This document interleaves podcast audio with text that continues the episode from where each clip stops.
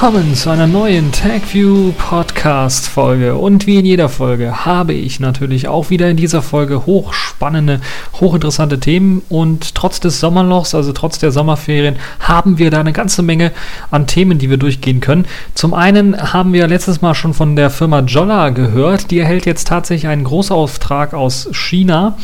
Dann habe ich mir den Ocean Audio Editor angeschaut. Eine Alternative zur Outer City, frage ich mich da.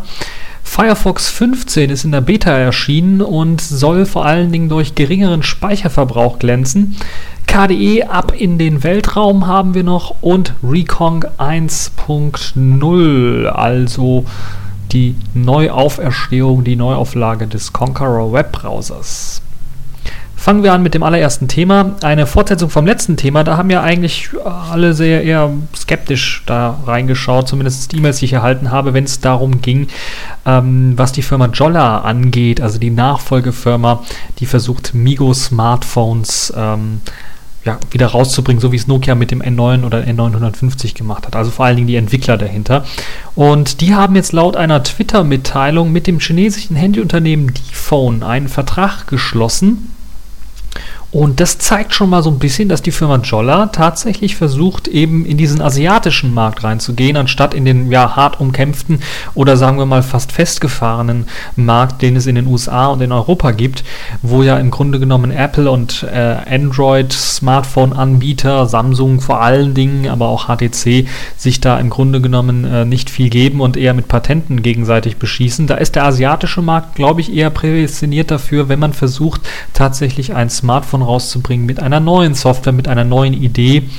Ähm, das könnte durchaus klappen. Also, und das zeigt zumindest, dass man, wenn man äh, sich das Ganze mal anschaut, dass Jolla tatsächlich auch einen richtigen Plan tatsächlich vielleicht auch in der Hinterhand hat. Wenn man nämlich überlegt, wenn nämlich im asiatischen Markt, im chinesischen Markt vor allen Dingen, wo ja Handys tatsächlich auch massenhaft gekauft werden, wenn man es da schafft, sehr, sehr viele Stückzahlen tatsächlich zu erzielen mit vielleicht auch mehreren, ähm, also mehreren Smartphones im Grunde genommen, also mehr Angebote bietet, könnte eventuell das Spitzenmodell oder eines dieser Spitzenmodelle dann oder vielleicht auch mehrere mit nach Europa schwappen und von da aus vielleicht noch auch in die USA.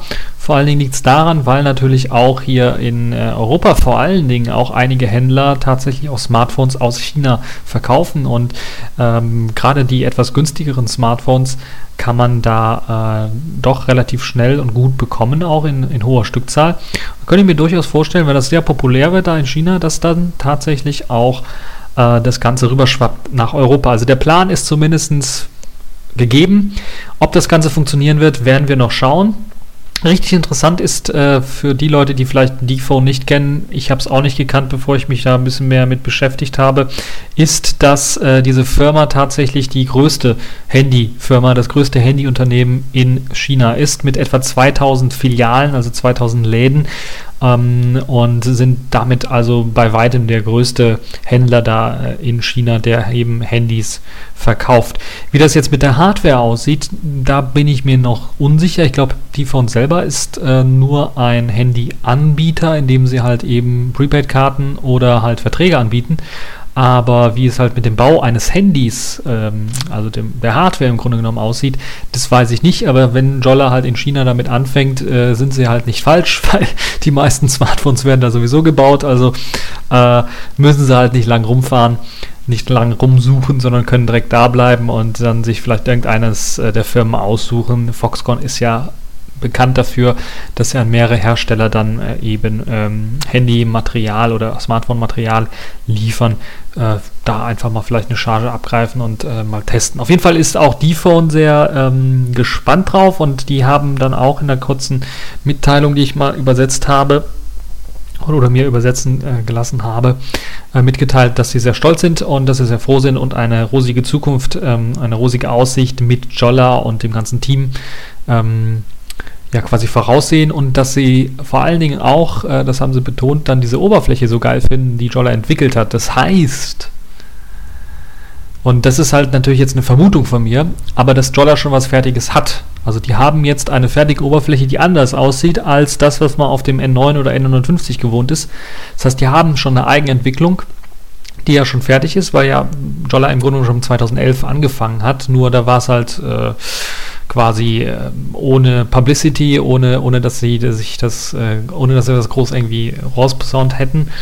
Und äh, das könnte dann durchaus sein, so ein Jahr ungefähr Entwicklungszeit, die sie gebraucht haben für eben äh, eine neue Oberfläche, für neue Ideen. Das könnte durchaus sein. Also da bin ich echt mal gespannt, äh, wie sich das entwickeln wird. Und äh, die ganzen Skeptiker, die erstmal nichts von Jolla gehalten haben, die sollen sich mal Wärme anziehen. Ich bin mir relativ sicher, dass wir da auch in Zukunft dann äh, relativ schnell auch noch eventuell schon erste Screenshots, erste SDKs oder auch virtuelle Maschinen bekommen werden, wo wir dann Jolla auch mal kurz antesten können. Also Jolla, das scheint sich dann doch in die richtige, richtige äh, Richtung entwickeln, zu entwickeln. Jetzt fehlt nur noch eine richtige Webseite. Das fehlt so ein bisschen, weil die ganzen Twitter-Mitteilungen wirken so ein bisschen etwas unseriös, muss man ganz ehrlich sagen. Mal schauen, wie sich das dann da so weiterentwickelt. Gut, kommen wir zu einem komplett anderen Thema. Kommen wir zu Ocean Audio oder Ocean Audio. Äh, auf jeden Fall O-C-E-N Audio geschrieben. Und ich habe mich da gefragt, ist das die Alternative zu Audacity? Also die Alternative zu Audacity? Könnte das die Alternative werden oder ist es bereits eine Alternative? Und ich habe mir das tatsächlich angeschaut, ein komplett neuer Audio-Editor, der sehr, sehr schick aussieht. Also im Vergleich zu Audacity liegen da Welten zwischen, muss man ganz ehrlich sagen. Also sehr, sehr schick aussieht und optisch zumindest, wenn man sich die verschiedenen Dialoge anschaut, so etwas im Detail, erinnert das zumindest unter Linux sehr, sehr stark an macOS. Ich weiß jetzt nicht, in welcher Programmiersprache das Ganze geschrieben ist. Es sieht für mich aus, als ob es in Qt geschrieben wäre. Ähm, zumindest die, also die ganzen Einstellungsdialoge und sowas erinnert schon sehr, sehr stark an äh, macOS und es läuft halt eben auch auf macOS und auf Windows. Das nähert so ein bisschen den Verdacht, dass halt hier äh, Qt im Einsatz ist. Was kann das ganze Programm? Das kann zum einen natürlich importieren von Wave, FLAC, MP3, OGG-Files und eine ganze Menge weiterer Sachen. Auch ich glaube PCM, RAW-Files kann es importieren, genauso wie exportieren, was sehr, sehr schön ist und hat sogar, und das ist, finde ich, sehr gut, sehr, sehr viele Einstellungsmöglichkeiten beim Export. Also wenn ich jetzt RAW irgendwas exportieren möchte, habe ich da, boah, eine ganze Menge Einstellungsmöglichkeiten, Little Endian, Big Endian und den ganzen anderen Kram, den es da noch gibt. Das kann ich alles einstellen. Das ist eine tolle, tolle Sache, finde ich. Und ähm, außerdem unterstützt dieser Audio-Editor auch Aufnahmen. Und das Feine dabei ist, dass er scheinbar auch kompatibel, also vollständig kompatibel, ich hatte zumindest keinerlei Probleme, mit Pulse Audio ist. Das heißt, anders als bei na sagen wir mal hier Audacity, was ja immer noch ALSA benutzt, meistens. Es gibt noch einen Fallback-Modus auf USS, aber es gibt kein Pulse-Audio-Modul. Dann wird das Ganze halt über, wenn man Pulse-Audio installiert hat, über das äh, virtuelle ähm, Pulse-Device in ALSA geregelt, was aber, mh, hm, naja, sagen wir mal, nicht immer so perfekt läuft, auch von der Latenz und so weiter und so fort. Das hat, äh, das Problem hat scheinbar Außenaudio nicht, zum Glück. Das heißt, man kann da direkt auch mit Pulse-Audio eine Audioaufnahme machen und hat nicht irgendwelche blöden äh, Verzerrungen oder blöden äh, Rückstände, beziehungsweise halt diese, diese komischen Latenzen, die, die es manchmal gibt. Multitrack-Support ist ja eines der größten Features von Audacity. Das hat leider Ocean Audio, soweit ich sehe, nicht. Dafür hat es halt die Möglichkeit, aber auch mehrere Audio-Tracks parallel nebeneinander zu öffnen. Das heißt, es gibt oben rechts in der Ecke Pfeile links und rechts und da kann man dann zwischen den verschiedenen Audiodateien, die man geöffnet hat, hin und her wechseln und kann die dann bearbeiten.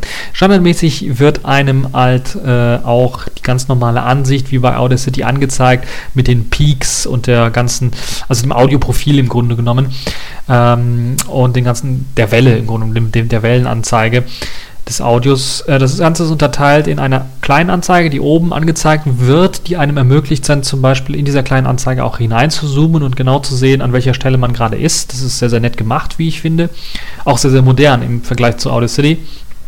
Und so kann man, also oben kriegt man immer die Gesamtansicht des ganzen Tracks und kann dann mit der Maus einen bestimmten Ausschnitt auswählen, der dann unten vergrößert dargestellt wird. Und dann kann man natürlich diesen, diesen Ausschnitt hin und her verschieben. So hat man immer eine Übersicht, wo man sich gerade im Track befindet, wo oder was man gerade editiert hat.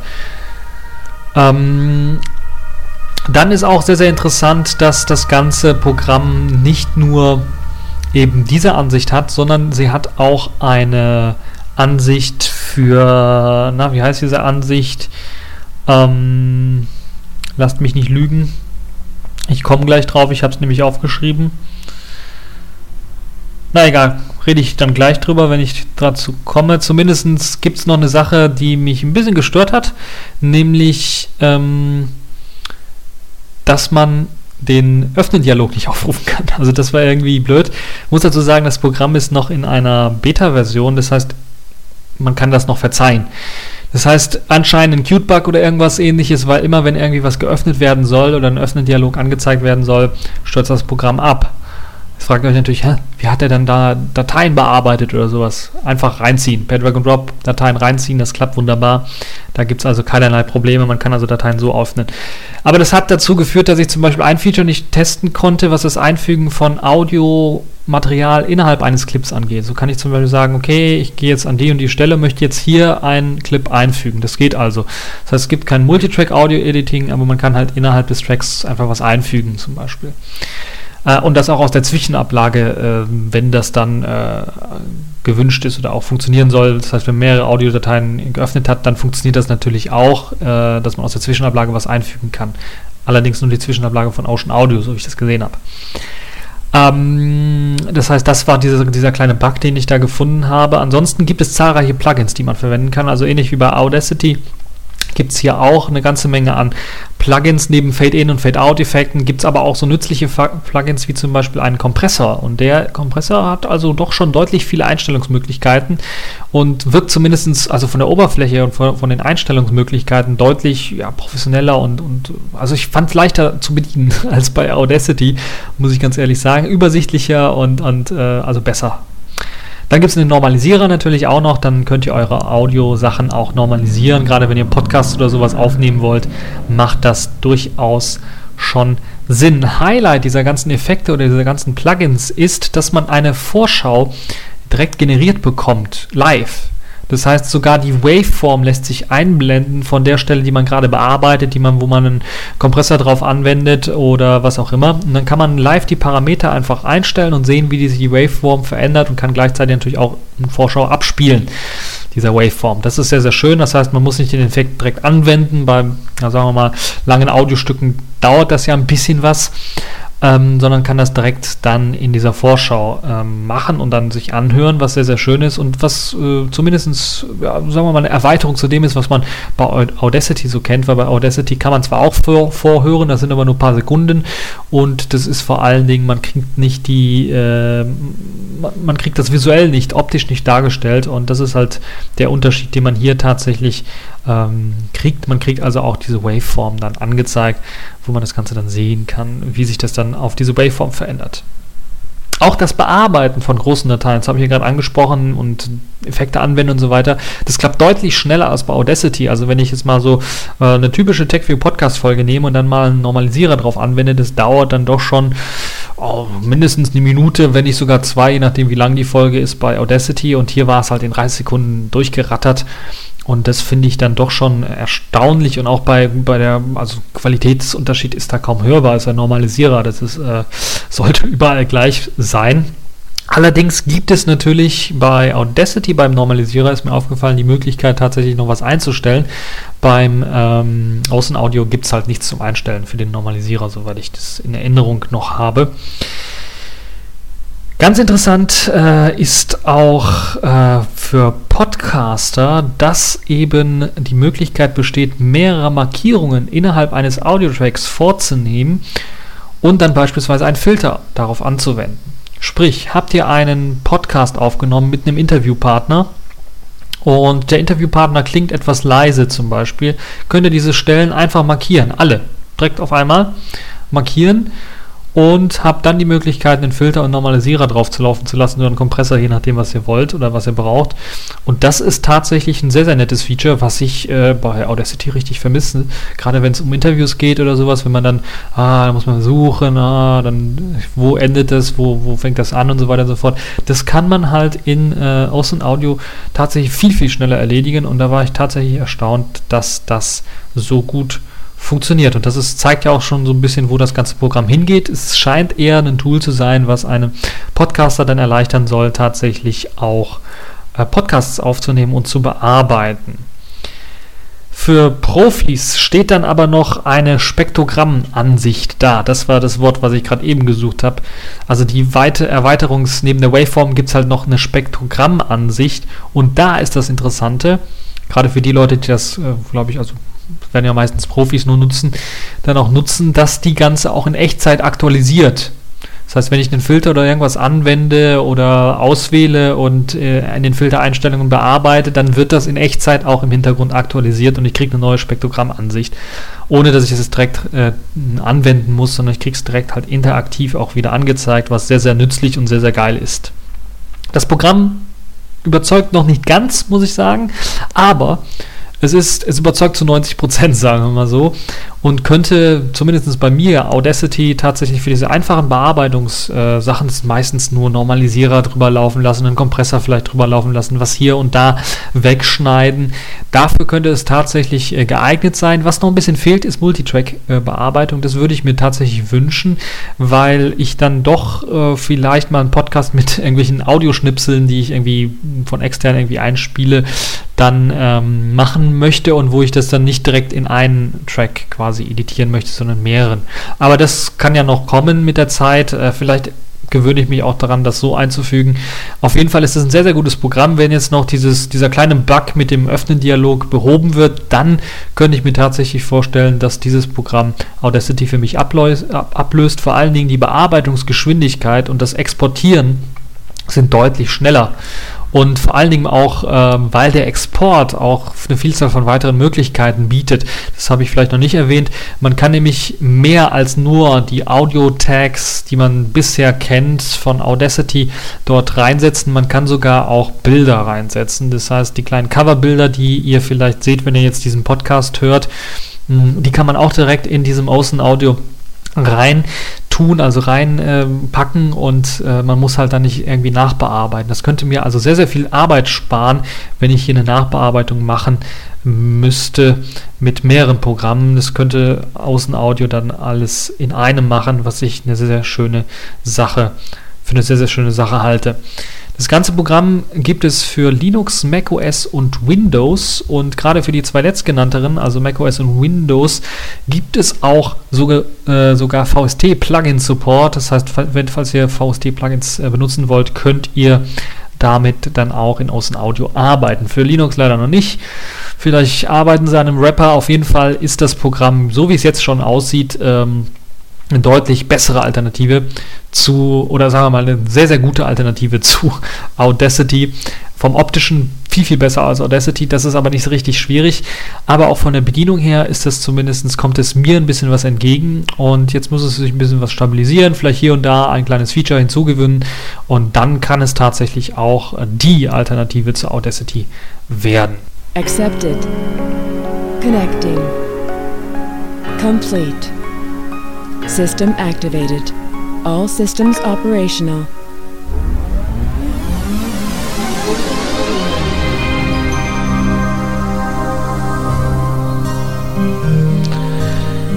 Ja, wir wollen in der Technikwelt bleiben und zwar uns dem Webbrowser Firefox ein wenig widmen, denn der kam jetzt in einer neuen Beta-Version heraus, nämlich Firefox 15 mit der ein oder anderen größeren Änderung vor allen Dingen mit geringerem Speicherverbrauch, so wurde er auf jeden Fall angekündigt.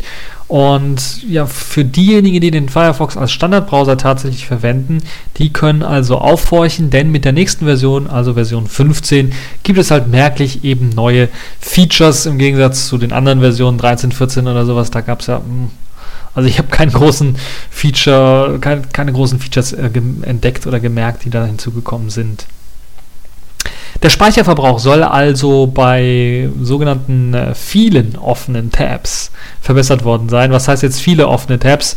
Das heißt so ungefähr ab über 100 Tabs. Und wenn ihr die dann schließt und nur noch ein Tab offen habt, dann habt ihr viel, viel geringeren Speicherverbrauch, als das vorher der Fall war.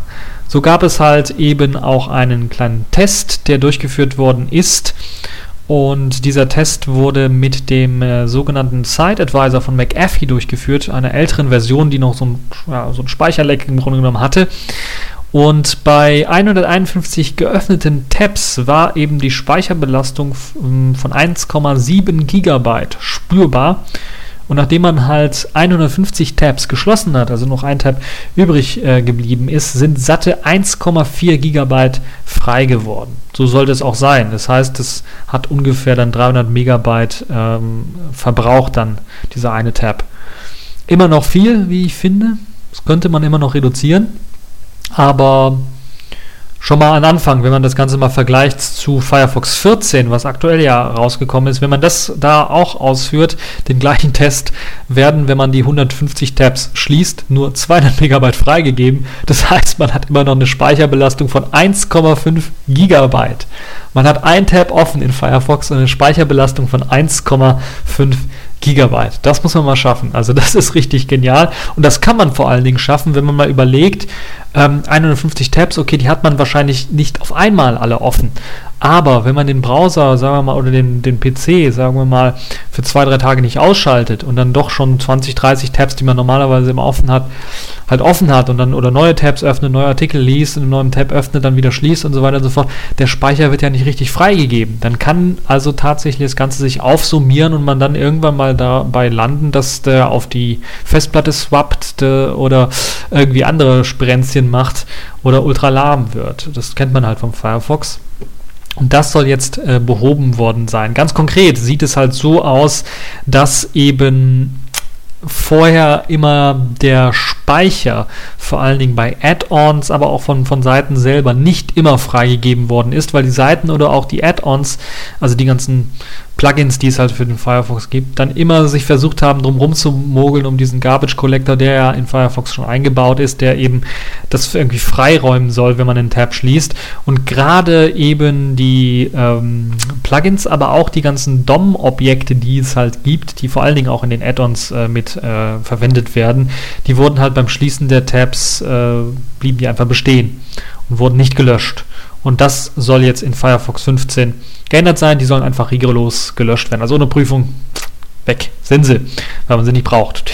so, so sagt das zumindest Mozilla. Ähm, ob das jetzt Seiteneffekte haben wird, das werden wir jetzt während der Beta-Phase von Firefox, Firefox 15 merken. Was auf jeden Fall interessant ist, dass Firefox äh, 15 damit nicht enden wird, sondern es auch in weiteren Versionen soll halt noch weiter an der äh, Speicherleckschraube im Grunde genommen gedreht werden, sodass eben der Speicherverbrauch nicht so groß wird bei, äh, beim Firefox. Und das ist, glaube ich, eine super geniale Idee das so zu machen und vor allen Dingen macht das, macht das ja auch Sinn für die mobilen Plattformen und da gibt es was Erfreuliches vielleicht für alle Android-Nutzer, denn neben der Firefox-Version für, für alle Desktop-Plattformen, im Grunde genommen Linux, Mac und Windows, gibt es auch die Beta-Version für Android. Firefox 15 ist also in der Beta-Version draußen und wer sich das genau anschauen möchte, dem gebe ich dann natürlich auch den Link dazu. Und er kann sich auch den äh, genauen Artikel bei Heise nochmal durchlesen, wo das nochmal genau erklärt wird, wie eben das mit dem Speicherverbrauch aussieht und wo es auch eine hübsche Grafik gibt, wo man sehen kann, wie der Speicherverbrauch mit diesen Tabs, dem, den 150, 151 geöffneten Tabs, dann aussieht. So, ab zum nächsten Thema, ab in den Weltraum und zwar mit KDE. KDE hat bereits zum zweiten Mal an der sogenannten ESA Summer of Code Aktion teilgenommen oder nimmt an dieser ESA Summer of Code Aktion teil. Die hat schon angefangen, glaube ich, Anfang des Monats, das heißt, sie nehmen aktiv schon teil. Und dieses Projekt, wer das noch nicht gehört hat, ist ja, quasi so ähnlich wie das Google Summer of Code Projekt. Es soll halt Studenten ermöglicht werden, einmal an professionellen Softwareentwicklungen teilzunehmen. Richtet sich natürlich dann meistens eher an Informatikstudenten oder Programmierer oder im, im nahen Umfeld. Im Fokus von KDE stehen natürlich dann Programme, weil es ja von der ESA, von der Europäischen Luftfahrtbehörde ist, stehen natürlich dann auch Programme, die was mit dem Weltraum zu tun haben. Bei KDE sind das ja dann namentlich K-Stars oder K-Stars und Marble, die einen starken Bezug eben auch zum Weltraum dann äh, irgendwie haben.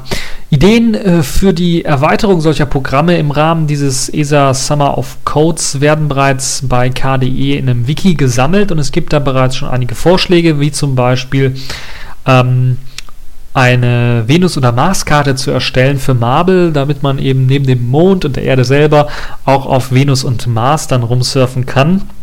Außerdem soll es eventuell auch eine Sonnenfinsternis-Info geben, also eine Infokarte für, so wie ich es verstanden habe, für die Welt, wo dann angezeigt wird, ja, wo ist jetzt die nächste Sonnenfinsternis zu sehen und eventuell wird das Ganze dann nochmal verknüpft mit Fotos aus Wikipedia und so weiter und so fort. Also das könnte durchaus interessant sein, wenn man dann sehen kann, ja, die Sonnenfinsternis, wann war die, glaube ich, 2000, ich weiß nicht, bei uns 2008 kann es sein? Ne, vorher.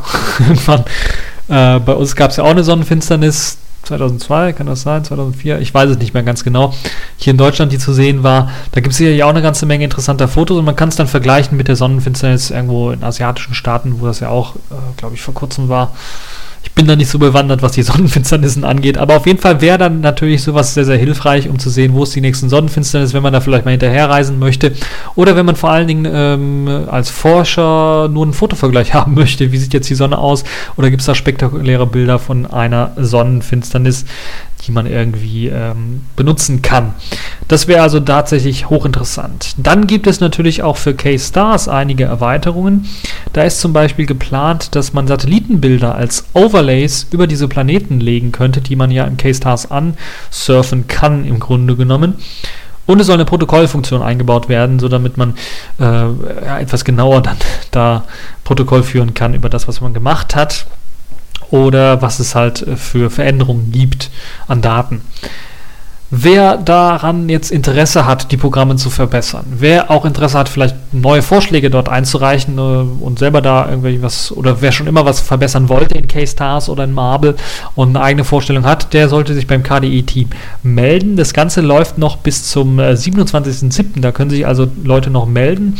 Äh, Studenten vornehmlich, die eben halt bewandert sind so in diesem Thema irgendwie, also Informatik oder nah, sagen wir mal, nah Verwandter äh, dieser Technik irgendwie ist, weil man muss halt schon ein bisschen was programmieren können, ähm, weil das halt eher für Leute ist, äh, ist, die Hobbyprogrammierer sind und dann, also man muss zumindest ein Hobbyprogrammierer sein, also ein bisschen was Ahnung muss man schon mitbringen, damit man da mitmachen kann. Und man lernt da vor allen Dingen im Team zusammenzuarbeiten, was, glaube ich, eine super geniale Sache ist. Also bis zum 27.07. kann man sich noch beim KDE-Team melden und man kann sich auch, glaube ich, noch mit Vorschlägen melden und dann mit der Implementierung beginnen. Ich glaube, das läuft alles bis Oktober und dann äh, muss das Ganze, glaube ich, im Oktober fertig sein. Also hat man doch schon ein bisschen was Zeit, da äh, zu, äh, daran zu arbeiten. Das ist also eine schöne Sache. KDE und die ESA. Gut, das allerletzte Thema ist wieder ein komplett technisches Thema. Wir bleiben bei KDE so ein bisschen und kommen zum Webbrowser Reconk. Reconk, ja die Neuauflage des Webbrowsers Conqueror im Grunde genommen, inoffiziell natürlich nur.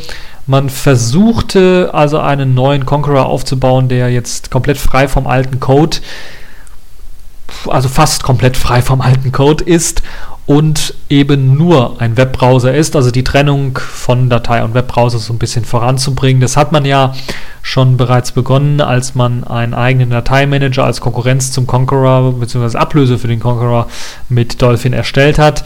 Und so löst sich also der Conqueror, obwohl er bei KDE immer noch mitgeliefert wird, so langsam auf, auch wenn ich mir die Commits anschaue für KTML, äh, sind das schon doch äh, starke Auflösungserscheinungen. Es konzentriert sich viel, viel mehr auf WebKit und WebKit ist überall in aller Munde und wird überall genutzt. Deshalb macht es Sinn, das, glaube ich, auch weiterzuentwickeln. Deshalb macht es auch Sinn, dass Recon jetzt in Version 1.0 erschienen ist. Ich habe mir das Ganze angeschaut. Ich habe es mir auch schon in der Beta-Version oder in der RC, ich glaube, es war die Beta-Version, genauer angeschaut und habe da, wer vielleicht mein YouTube-Channel ein bisschen was verfolgt, da auch einige Bugs in Form von Videos gepostet, die mir aufgefallen sind. Insgesamt, ich habe jetzt den Browser hier mal laufen, ist das sehr, sehr nett gemacht. Optisch ist es ein Clone vom Chromium Webbrowser, muss man ganz deutlich sagen. Er hat aber einen kleinen, feinen Unterschied. Er hat nämlich eine ganze Menge an äh, Reitern, die standardmäßig äh, in, der, ja, in der Homepage im Grunde genommen angezeigt werden. Das sind zum einen äh, die Favoriten, das ist ein Favoritenreiter, kennt man auch vom äh, Chromium. Da werden einfach Webseiten, Thumbnails angezeigt.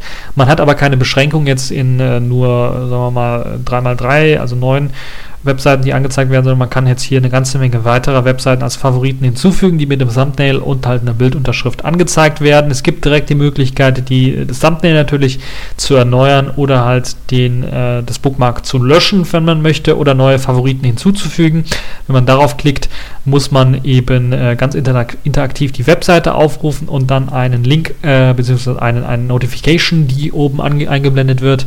Das ist auch sehr schön. Alles ist wunderbar integriert in KDE. So werden auch die KDE-Notifications für interne Programme verwendet, wer es noch nicht gesehen hat. Sehr, sehr schön gemacht. Äh, ähnelt natürlich auch wieder dem, dem Chromium so ein bisschen.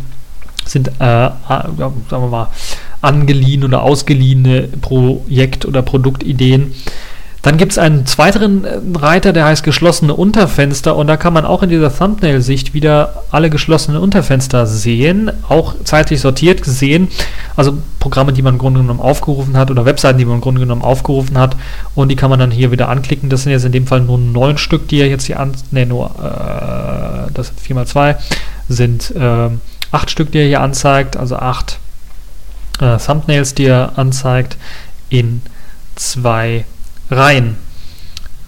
Dann gibt es Lesezeichen, die sind optisch, ja, sagen wir mal, verbesserungswürdig, würde ich mal sagen. Sind zumindest, ist es besser als bei den vorigen Reconc-Versionen, aber immer noch irgendwie es ist eine Webseite, wo die Links einfach aufgelistet werden untereinander und naja. Es gibt zwar Lesezeichen bearbeiten, das funktioniert relativ gut, weil das ist integriert mit dem Lesezeichen-Editor, den man vom Conqueror schon kennt und die Lesezeichen vom Conqueror werden dann auch tatsächlich von Reconc übernommen. Also die Integration in KDE und auch in den Conqueror und der, der Austausch mit dem Conqueror ist sehr, sehr gut gelungen und so kann man als Bookmarks ohne Probleme direkt übernehmen aus dem Conqueror.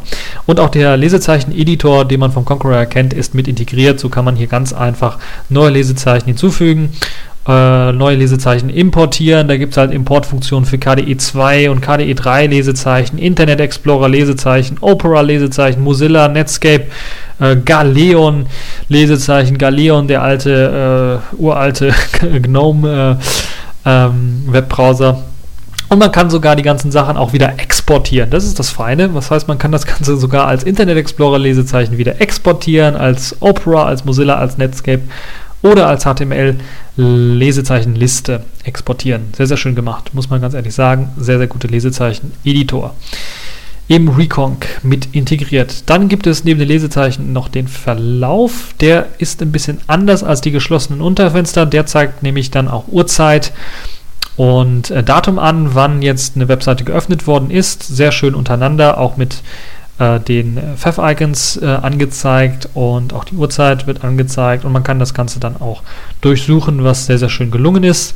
Gleiches gilt dann auch für, die, für den Downloads Manager, der zeigt dann da die Downloads auch untereinander an und auch in einer ja, sehr guten Liste. Hm, man kann die Downloads dann auch nochmal aufrufen, weil da auch äh, gespeichert wird, von wo man das Ganze ähm, aufgerufen hat, also von wo man jetzt eine Datei heruntergeladen hat. Das kann man da ganz einfach sehen mit einem Link und dann kann man auf diesen Link auch wieder draufklicken, um sich das Ganze dann noch einmal im Reconc ganz live anzuschauen, wenn es ein Bild ist oder äh, um das nochmal herunterzuladen. Äh, natürlich lässt sich auch diese Downloads-Ansicht ähm, durchsuchen und durch Liste auch leeren. Und das Tolle ist, Reconc kann genauso wie Conqueror auch KGET benutzen. Also die Integration in KGET ist sehr, sehr gut genutzt, äh, sehr, sehr gut gelungen. Man kann direkt in den Einstellungen von Reconc einstellen, dass man KGET benutzen möchte. Und dann wird auch in dieser Downloads-Ansicht angezeigt, dass eben äh, oder welche Downloads mit KGET runtergeladen worden sind und welche nicht. Lässt sich natürlich auch manuell umändern und umstellen. Dann gibt es noch eine Unterfensteransicht. Die soll im Grunde genommen, so wie ich es verstanden habe, wenn man mehrere Fenster geöffnet hat, äh, in Tabs einem anzeigen, wie eben diese Tabs dann jetzt aussehen. Also in der Übersicht quasi ähnlich wie es vielleicht Firefox mal gemacht hat mit dieser Tab-Übersicht, ähm, wo man dann in verschiedenen Gru in Gruppen das Ganze sortieren konnte. Diese Gruppensortierung ist noch nicht da und auch das Live-Ändern dieser äh, Fenstervorschauen der geöffneten Tabs ist noch nicht gegeben. Und auch irgendwie das Umschalten zu einem gewünschten Tab, wenn man da draufklickt, also wenn ich zum Beispiel zwei Tabs offen habe und ich klicke jetzt auf diesen einen Tab drauf, ähm, es funktioniert nicht immer. Es funktioniert nicht immer, gerade wenn man beispielsweise mehrere Unterfenster-Tabs offen hat. Nun ja, also jetzt hat es funktioniert. Ja, seltsamerweise funktioniert es nicht immer, weil er sich selber, also das, das Unterfensterprogramm selber oder diese, diese Homepage-Ansicht mit den ganzen, sich selber auch nochmal sieht als, einzig, als einziges Tab und wenn man dann da draufklickt, dann äh, ist ein bisschen was verwirrt. Also da gibt es noch bisschen kleinere Bugs, aber ich kann mir vorstellen, dass das noch ausgemerzt wird. Dann vielleicht in der nächsten Version ist ja erst ein 1.0er Release. Ansonsten, was kann Recon noch für die Leute, die es noch nicht gesehen haben, noch nicht ausprobiert haben? Genauso wie der Conqueror unterstützt natürlich auch der Recon Werbefilter, äh, die man nutzen kann. Da gibt es eine ganze Liste von schon voreingestellten Werbefilter. Da ist zum Beispiel die EasyList drinnen. Äh, die EasyList Germany ist da mit dabei. Die kann man zum Beispiel auswählen. Man kann äh, nicht nur den Werbefilter aktivieren, sondern man kann auch auswählen, dass gefilterte Elemente ausgeblendet werden sollen. Da gab es ja, glaube ich, beim Conqueror manchmal Probleme, dass die nicht ausgeblendet wurden, sondern einfach nur irgendwie weiß mit weißer Farbe irgendwie, also nicht geladen worden einfach. Ähm, das kann man natürlich jetzt hier auch äh, ändern.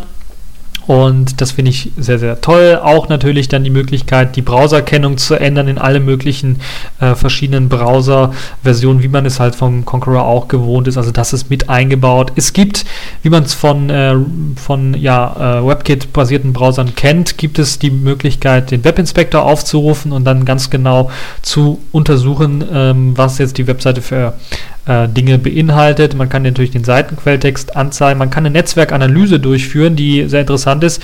Ähm, die müssen mehr als der Webinspektor kann. Wenn man zum Beispiel eine Webseite aufruft, dann wird bei dieser Netzwerkanalyse ja ähnliches gemacht wie ähm, na, wie hieß es beim Firefox, hieß es, glaube ich, Live HTTP Header wo man dann äh, sieht, was für Sachen äh, angefordert werden von welcher Webseite. Vielleicht nützlich für die Leute, die vielleicht irgendwelche Flash-Videos runterladen wollen. Dafür habe ich es meistens zumindest beim Firefox damals genutzt. Äh, man kann auch äh, Sachen bearbeitbar machen, so heißt es im Extras-Menü. Was das jetzt heißt, weiß ich tatsächlich leider nicht, weil wenn man drauf klickt, passiert im Grunde genommen nicht viel. Und das ist das, was mich so ein bisschen ja, irritiert weiß also nicht, was dieses bearbeitbar machen heißen soll, aber zumindest vielleicht kommt da noch was. Also ich könnte mir tatsächlich vorstellen, dass man eventuell ähm, dann dort vielleicht ähnlich wie bei FireFTP oder ähnlichen Programmen dann äh, FireFTP, ne, wie hieß es? Äh, für Firefox gab es ein Add-on, wo man dann die Webseite bearbeiten konnte, live, also den Text bearbeiten konnte und das wurde dann angepasst. Eventuell gibt es das jetzt auch in diesem interaktiven Modus, aber ich konnte es tatsächlich nicht äh, rausfinden.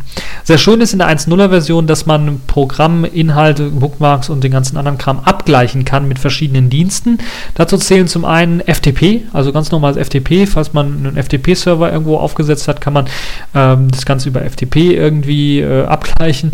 Schön finde ich auch äh, neben Google Sync und Opera Sync, was man da verwenden kann zum äh, Bookmarks-Austausch, gibt es auch Dev0, was zumindest angezeigt wird im äh, Abgleichsassistenten, ist wahrscheinlich nur übrig geblieben von einigen Tests. Das funktioniert also wunderbar. Dann gibt es natürlich auch noch die Möglichkeit, ähm, einen äh, Vollbildmodus zu aktivieren, aber auch den Recon ein bisschen was einzurichten. Und da gibt es halt eine ganze Menge Möglichkeiten, was jetzt äh, das Erscheinungsbild angeht. Also genauso wie beim Conqueror im Grunde genommen lässt sich hier einiges einrichten. Auch WebKit-Einstellungen lassen sich hier mh, mm, einstellen, Module, es lässt sich einstellen, ob Module, also Plugins automatisch geladen werden sollen oder nie geladen werden sollen oder nur manuell geladen werden sollen. Hat den Vorteil, wenn ich zum Beispiel ein äh, Flash-Plugin habe und gesagt habe, es wird nur manuell geladen, dann wird mir einfach angezeigt, okay, hier muss jetzt ein Flash-Plugin einfach geladen werden. Ich kann dann einfach draufklicken, wenn ich es laden möchte. Also dieses Click to Flash oder Flash to Click oder wie es auch immer heißt, äh, was es für einen Firefox mal gab, das ist hier auch bereits eingebaut. Für die Privatsphäre gibt es auch einige Möglichkeiten, einige Einstellungen äh, zu äh, machen. Cookie-Verwaltung ist äh, gut gelungen, muss man ganz ehrlich sagen. Da gibt es also auch Möglichkeiten, Regeln, Regelungen zu erstellen für die verschiedenen Cookies. Ähm, es gibt erweiterte Einstellungen, falls man einen Proxy-Server verwenden möchte. Der ist natürlich auch mit KDE direkt verflechtet. Ähm, also man muss schon deutlich sagen, dass die Verpflichtung äh, oder Ver Verflechtung in KDE doch schon relativ groß ist beim Conqueror Recon und äh, das dann halt aus diesem Grunde es vielleicht doch eher Sinn macht, das Ganze auch unter KDE zu verwenden, wenn man unter KDE nicht sowieso einen anderen Browser verwenden möchte. Also die Integration ist sehr, sehr gut gelungen. Es gibt noch ein paar spezielle Features, die mir sehr gut gefallen, zum Beispiel eine VI-ähnliche Tastenkürzel zur Navigation. Also da kann man mit HJKL durch das Fenster navigieren. Äh, sehr, sehr gut für die Leute, die viel mit VI arbeiten. Es gibt natürlich Kurzbefehle, die sich einrichten lassen, was auch sehr, sehr nett ist, äh, wie man es von KDE-Programmen auch kennt. Und es gibt Suchmaschinen und Webkürzel, die man benutzen kann. Sehr, sehr gutes Feature. Einfach GGI Doppelpunkt irgendwas eintippen und dann wird eine Google Bildersuche gemacht. Einfach WP und irgendwas und dann wird eine Begriffssuche bei Wikipedia gemacht. Einfach richtig genial und sehr, sehr schön. Also ein sehr, sehr guter, sehr, sehr schöner Webbrowser. Hat hier und da noch ein paar Macken, auch in der 1.0er Version leider. Ähm, wurden nicht alle Bugs, die ich gemeldet habe, zum Beispiel behoben. Also es gibt noch eine, einige Bugs hier und da und auch mit Flashplayer und, und YouTube und, und mehreren Unterfenstern. Aber ähm, alles in allem ist das dann doch schon ein gutes 1.0er Release und es ist, würde ich mal sagen, der beste Browser unter KDE. Also auch der Conqueror der bisher immer noch die beste KDE-Integration genossen hat, ist nicht mehr der beste, sondern der beste ist jetzt tatsächlich Recon, würde ich jetzt mal ganz frech und salopp behaupten. Wer den Recon testen möchte, der kann es natürlich machen. Die Tarballs sind momentan draußen. Ob jetzt äh, auch schon erste Binaries äh, rausgekommen sind, das weiß ich nicht. Ich nehme wieder einen Tag vorher auf äh, die Folge, muss ich dazu sagen. Und es kam halt gerade heute raus der Recon 1.0. Äh, ich habe das Tarball schon direkt kompiliert und dann mh, schon direkt in Neptune werdet ihr tatsächlich Recon auch bekommen direkt, weil da habe ich ihn bereits für schon kompiliert. Und ansonsten müsst ihr halt auf eure Paketquelle eures Vertrauens, auf euren Paketbauer eures Vertrauens setzen und dann könnt ihr Recon auch ausprobieren in der Version 1.0. Ja, das war es auch im Grunde genommen schon für diese TechView Podcast Folge. Es gibt noch ein kleines Thema, was ich nur ganz kurz anschmeißen möchte, was so ein bisschen ja, etwas höher getragen wurde, ist, äh, dass Ubuntu jetzt auch Web-App-Integration in Unity macht. Das heißt, es gibt jetzt auch eine Integration von Web-Applikationen ähm, la Google Plus, la Facebook in das Mi-Menü oder in dieses äh, Indikatoren-Menü, wo man beispielsweise Messages, also äh, Benachrichtigungen für E-Mails und so weiter bekommt. Also da gibt es halt zum Beispiel eine Integration für, was sehr nett, nett ist. Es gibt eine Integration in das Dashboard beziehungsweise in die Suche des, der Dash. Ähm, und es gibt halt auch also so wie ich es verstanden habe, auch für die Unity Launchers ähm, die verschiedenen Symbole auf dem Unity Dock gibt es halt, halt eben auch äh, Rechtsklickmenüs, die jetzt auch mit dem, äh, die online funktionieren. Und auch für die HUD soll es die Möglichkeit geben, dann äh, in, auf Webseiten im Grunde genommen Aktionen auszuführen, beispielsweise äh, die Web-App-Integration in äh, WordPress soll da einem ermöglichen, beispielsweise dann WordPress zu durchsuchen und dann bestimmte Aktionen auszuführen mit Hilfe der HUD. Was ich eine sehr, sehr nette und sehr, sehr gute Erweiterung von Ubuntu allgemein finde. Wer mehr dazu erfahren möchte, dem werde ich natürlich auch noch das Ganze verlinken. Da könnt ihr euch das Ganze nochmal ganz genauer anschauen. Es gab auch eine, eine Keynote-Ansprache oder zumindest eine Ansprache von Mark Shuttleworth zur OSCON, wo man das Ganze, also zur Open Source Konferenz in, in den USA, wo er dann auch nochmal das Ganze vorgestellt hat oder zumindest angerissen hat. Äh, außerdem kann man das Ganze natürlich auch in Ubuntu 12.04 schon testen. Da gibt es also äh, eine Möglichkeit, das nachzurüsten. Man muss also nicht auf die letzte Entwicklungsversion 12.10 setzen, sondern kann das auch schon unter einem stabilen 12.04 ausprobieren. So, das war's für diese TechView Podcast Folge. Vollgepackt natürlich wieder mit Technikthemen.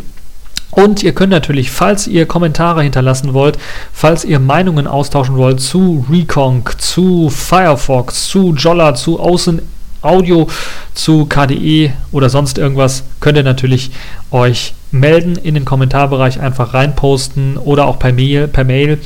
Ich habe gemerkt, dass viele Leute eher es bevorzugen, per Mail irgendwas zu posten oder irgendwie mir zu schreiben. Weiß nicht warum, also Kommentarfunktionen auf der Webseite stehen euch auch zur Verfügung. Da könnt ihr auch Kommentare posten, falls ihr wollt. So, das war's für diese TechView Podcast Folge. Ich hoffe, es hat euch gefallen und bis zur nächsten Folge.